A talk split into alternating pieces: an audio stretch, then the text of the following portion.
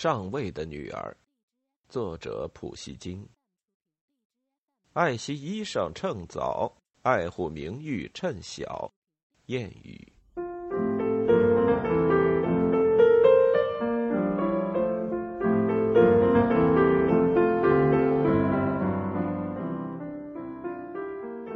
第十一章：叛匪的寨子。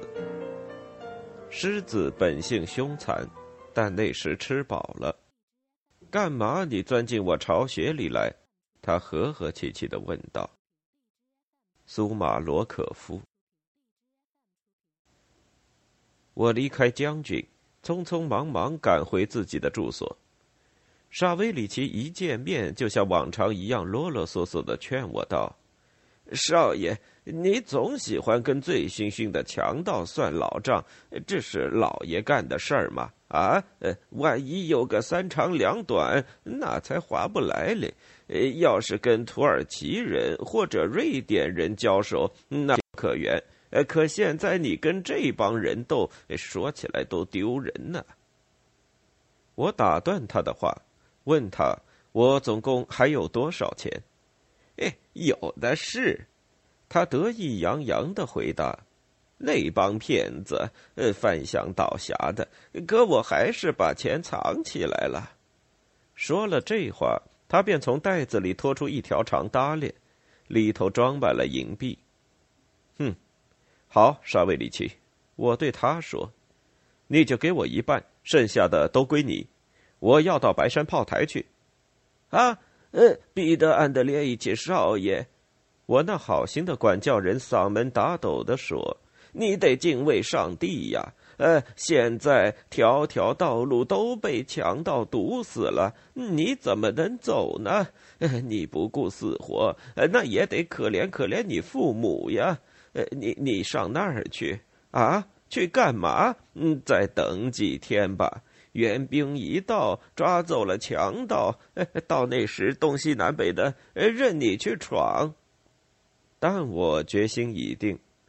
别说了，我对老头说：“我要去，不能不去。你不要伤心，沙维里奇，上帝慈悲，或许我们还能再见面的。你记住，不要老是责备自己，切莫舍不得花钱。要用的东西尽管买，别嫌贵。这点钱我送给你。如果过了三天我还不回来，你你你这是干嘛，少爷？”沙威里奇打断我的话说。要我放你一个人去，你做梦也别想。如果你硬要去，那你骑马，我走路也要跟着你。我不能扔下你不管呀！离了你，让我一个人坐在这石头城里发呆吗？莫非我疯了不成？啊，随你怎么办吧，少爷。反正我不离开你。我知道跟沙威里奇争执是没有用的。我便要他去收拾行装，准备上路。过了半小时，我便骑上我那匹好马出发了。沙威里奇骑了一匹骨瘦如柴的拐腿马，那是围城中一个居民不要钱奉送给他的，因为没有良木喂养他。我们到了城门口，哨兵放行，我们便出了奥伦堡城。天黑了，我的路程要经过贝尔达村寨。那是普加乔夫的行辕，一条笔直的大道被积雪覆盖，但辽阔的雪原上到处都是天天奔驰的马匹留下的蹄迹。我放开马快跑，沙维里奇很难赶上，落在后面老远，不断的叫：“哎，慢点儿啊，少爷！看在上帝的份上，慢点儿！我这匹该死的老马呀，赶不上你那匹长腿的魔鬼。”嗯，性急什么？又不是去喝喜酒，说不定还得挨上一刀。哎，走着瞧，彼得安德烈一起。哎呀，少爷，别害死我了！哎，天老爷，这孩子不要命了呀！不久，贝尔达寨子里的灯火隐隐在望。我们进了峡谷，那是山寨的天然屏障。沙维里奇紧紧跟随。他怨天尤人，唠唠叨叨的不闭嘴。我一心想要偷偷的绕过寨子，但是昏暗中，眼前突然冒出五条汉子，手持棍棒，那是普加乔夫行员的前哨，叫我们停住。我不知道口令，心想不声不响溜过去，但他们一下子就围住了我。其中的一个一把逮住我的马龙头，我抽出军刀，一刀砍在他头上。他的皮帽子救了他的命，他摇晃了几下，松开了龙头。另外几个人慌忙跑开，我趁此瞬间使劲踢马飞奔过去。健身的暗夜本可以使我摆脱任何危险，但我猛然间回头一望，沙威里奇不见了。这倒霉的老头骑着那匹拐腿马，不可能逃脱那几个强盗。怎么办呢？我等了他几分钟。我断定他被抓住了，于是我调转马头回去找他。我向峡谷驰去，听到远处吵吵嚷嚷，又听到沙威里奇的声音。我疾驰过去，立刻又回到几分钟前阻挡我的那几个农民中间。沙威里奇正在那儿，他们把他拉下马，动手将他捆绑。见到我，他们很高兴，大叫着扑将过来，一下子把我拉下马。其中的一个看来是个为头的，向我们宣布要立刻押解我们去见皇上。他补充说道：“瞧咱们皇上怎么处置，立刻把你们吊死，还是等到明天早上？”我毫无反抗之意。沙威里奇也学我的样，几个哨兵便押着我们走了，得意洋洋。穿过峡谷，我们进了寨子，家家都已掌灯。到处是喧嚣和吆喝之声，我见到街上人群成堆，但昏暗中没有人注意我是奥伦堡的军官。我们被径直借押到一栋坐落在十字路口的农舍里，大门口搁了几只装酒的大木桶和两尊大炮。这儿就是行宫，一个农民说：“我们马上去通报。”他进去了，我瞥了沙威里奇一眼。老头子画着十字，默默的做他的祷告。我等了老半天，终于那个农民出来对我说：“进去，进去！皇上命令把军官押进去。”我进了农舍，也就是农民所说的行宫。房间里点了两支蜡烛，墙上糊了金黄的壁纸。不过桌椅板凳、吊在绳子上的洗脸盆、挂在钉子上的手巾、屋角的锅架。割完整的宽大的锅台，这一切都是通常农家的陈设。普加乔夫威严的坐在圣像下面，身穿火红长袍，头戴高皮帽，手叉着腰。他旁边站着他的几个主要助手，毕恭毕敬的样子。看得出来，关于抓来一个奥伦堡军官的通报，激起了这些造反者强烈的好奇心。他们定然洋洋得意，准备处置我这个阶下囚了。普加乔夫第一眼就认出了我，装出威风凛凛的样子，一下子收了起来。“啊哈，是你这位大人！”他说，活跃起来。“怎么了？上帝干嘛把你送到我这儿来？”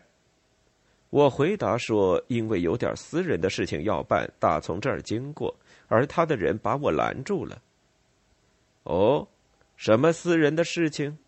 他问我。我不知如何回答，普加乔夫以为我不愿当着众人的面向他解释，转向他的同伴要他们出去一下。大家都听从他的话，只有两个人没有动弹。你就当他们的面说吧，普加乔夫对我说：“什么事儿我也不瞒着他们的。”我低着头瞟了他们一眼，冒充的皇帝的两名心腹，一个是老态龙钟、弯腰驼背的老头。留一大把白胡子，除了一条斜挎在灰色长袍上面的蓝色绶带以外，没有任何显眼之处。但我一辈子也忘不了另一位，那是个彪形大汉，身材魁梧，肩宽体胖，四十五岁上下，一部浓密的大胡子火红，灰色的眼睛炯炯有神，大鼻头没有鼻孔，额头和脸膛上红斑点点。这一切赋予他那大马脸以不可名状的神情。他穿着红衬衫、吉尔吉斯长袍和哥萨克肥大的灯笼裤。我后来得知，第一位是在逃的武长别洛波罗多夫，第二位就是阿方纳西·索克洛夫，绰号赫罗普沙，他是个流刑犯，三次从西伯利亚矿山逃跑。虽则我这时忧心忡忡，但我偶然侧身的这个场合，还是使我浮想联翩。然而普加乔夫打断了我的思路，问我道：“说吧，你离开奥伦堡是为了什么事？”一个古怪的念头掠过我的脑子，我觉得天公作美，第二次将我引到了普加乔夫面前，这便使得我有机会把我的计划付诸实施。我决定见机行事，来不及仔细推敲，我就下定了决心，回答普加乔夫说：“我是要到白山炮台去搭救一个孤女，她正受人的欺侮呢。”普加乔夫一双眼睛闪闪发亮。哦，我的人有谁胆敢欺凌孤女？他提高嗓门说：“哪怕他三头六臂，也休想逃脱老子的掌心。”说吧，是谁？希瓦布林。我回答：“他抓了你在神父家里见过的那个生病的姑娘，逼她嫁给他呢。”哼，看老子来教训教训这个希瓦布林！普加乔夫威严地说：“哼，得让他知道。”在我手下，他竟敢无法无天欺压百姓，看他有什么好笑！老子要绞死他！我来插一句，赫罗普沙说，他嗓子嘶哑：“你匆匆忙忙的任命希瓦布林当要塞指挥官，现在又要匆匆忙忙的绞死他。你任命一个贵族当官，就已经开罪了哥萨克。今日一听谗言，又要杀他，你还会吓跑贵族的？”贵族无需可怜，也不值得同情。挎蓝绶带的老人说：“杀掉希瓦卜林倒是不错，不过也应该好好审问这位军官先生，他来干什么？如果不承认你是皇上，那么他干嘛来求你伸冤？如果他承认你是皇上，”那么他干嘛时至今日还在奥伦堡城里跟你的仇人同坐一条板凳呢？呃，要不要把他送进刑讯室？要不要在刑讯室里立即把火烧旺呢？哼，我觉得这位小少爷是奥伦堡司令官派来的密探吧？我感到这老贼的逻辑是颠破不破的。我竟落进了谁的掌心？想到此，我凉透脊背。普加乔夫看出我着慌了，哼，怎么样啊，大人？他对我说，挤眉弄眼的。看起来我的大元帅说的倒是实情，有何见教呀？普加乔夫的开玩笑的口吻恢复了我的勇气。我心平气和的回答说：“我如今处在他的权力之下，他可以任意的处置我。”啊，好吧，好吧，普加乔夫说：“现在你说说，你们城里的情况怎么样了？”谢天谢地，我回答：“一切都好，一切都好。”普加乔夫反问道：“老百姓都快饿死了。”这个冒充的皇帝说的是真话。但我得始终于自己的宣誓，便撒谎说那都是谣言。奥伦堡城内有各种充足的储备。你看，老头抓住画柄，进逼一步，他当面撒谎。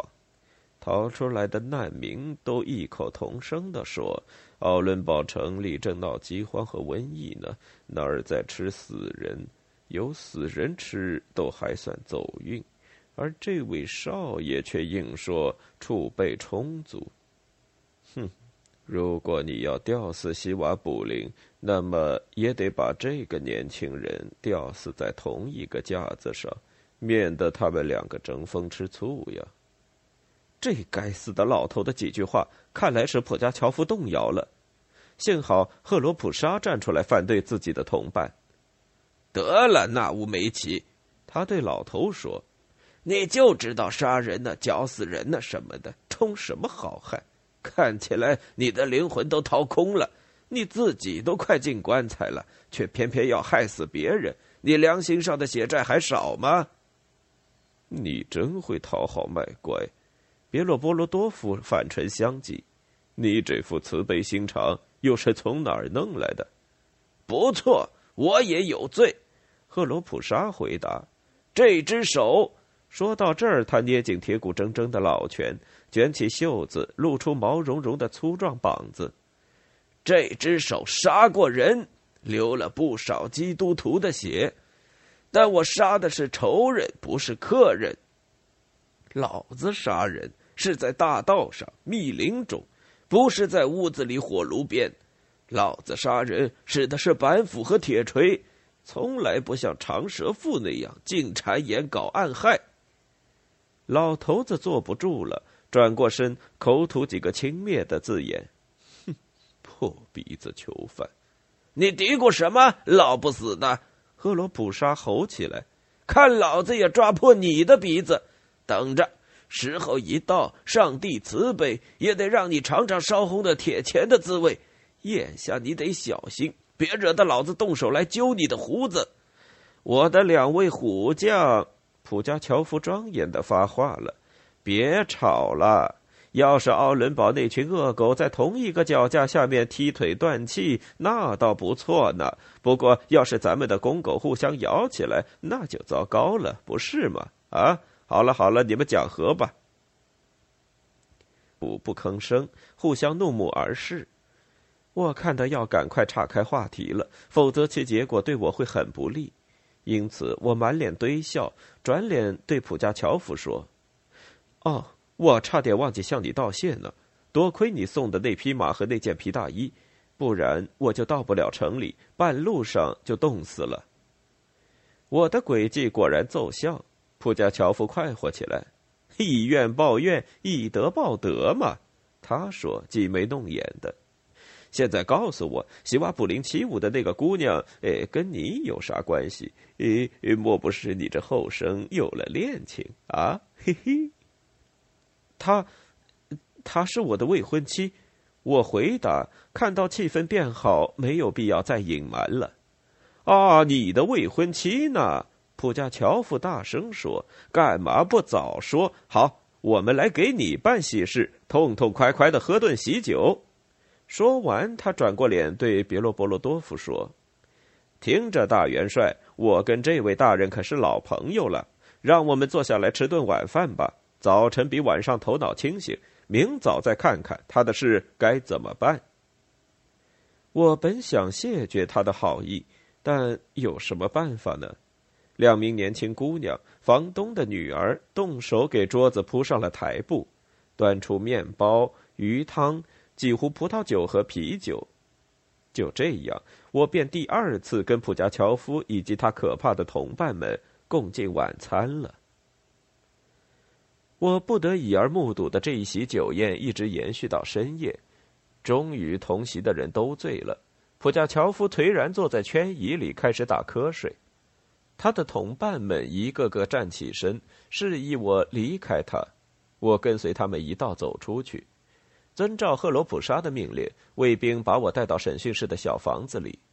我发现沙威里奇也在那儿，卫兵把我们两人反锁在里头。我的管教人因目睹发生的一切而惊魂未定，因而没有问我一句话。他躺在黑暗里，不断的唉声叹气，终于打鼾了，而我则思绪万端，通宵不曾合眼。早晨。普加乔夫派人来叫我，我去见他。他的大门口停了一辆三匹马拉的暖棚雪橇，街上聚集了一群人。我们在门厅里碰见普加乔夫，他一身旅行装束，穿了皮大衣，戴顶吉尔吉斯高皮帽。昨夜那几个同伴围绕着他，毕恭毕敬，跟昨夜我见到的神情判然两样。普加乔夫愉快的跟我打招呼，并且邀我跟他一道坐进雪橇。我们坐了进去。去白山炮台，普加乔夫对那个站在一旁准备赶车的宽肩膀达达人说：“我的心蹦蹦直跳。”马跑起来，铃儿叮当响，雪橇在飞奔。等一下，呃，等一下，一个熟悉的声音在叫。我一看，沙威里奇正迎面跑来，布加乔夫叫车夫停下。彼得安德烈一奇少爷，我的管教人叫道：“别扔下我，呃，别把我这老头子抛弃在这帮骗。”嘿，老家伙，普加乔夫对他说：“又碰上你了。好，坐上车台去吧。”呃，谢谢皇上。哎呀，谢谢亲爱的父王。沙威里奇说，爬上了车台。上帝保佑你长命百岁呀！因为你连我这个老头子也不嫌弃，我要一辈子为你祷告上帝。我再也不提那件兔皮袄子了。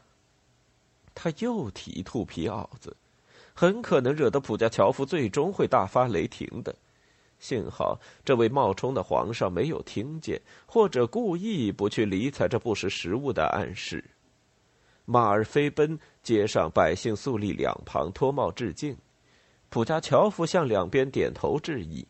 过了一会儿，我们便出了寨子，沿着光滑的大道疾驰而去。不难想象我当时有什么样的感受。再过几个小时，我就要跟那个我原以为永远失去了的姑娘见面了。我想象我们重逢的那一刻的情景，我也想着我身旁的这个人。我的命运就掌握在他的手里。由于机缘古怪的耦合，我和他神秘的连结在了一起。我想起他动辄杀人和嗜血成性的行为，而现在他居然挺身而出去搭救我心爱的姑娘。普加乔夫还不知道，她就是米隆诺夫上尉的女儿。怀恨在心的希瓦布林很可能会向他揭发。普加乔夫也可能通过其他的途径了解真情。到那时，玛利亚·伊凡诺夫娜又将怎么样呢？我周身一阵寒劲，连头发都竖起来了。普加乔夫打断了我的思路，猝然问道：“你在想什么呀，大人？”“怎么能不想呢？”我回答：“我是个军官和贵族，昨日还跟你打仗，可今天……”却跟你同坐一辆雪橇，而我一生的幸福全都仰仗你了。怎么？普加乔夫问。你害怕吗？回答：我既然承蒙他赦免过一次，今后我不但希望他宽容，甚至还指望他援助。你对了，上帝有灵，你这一招做对了。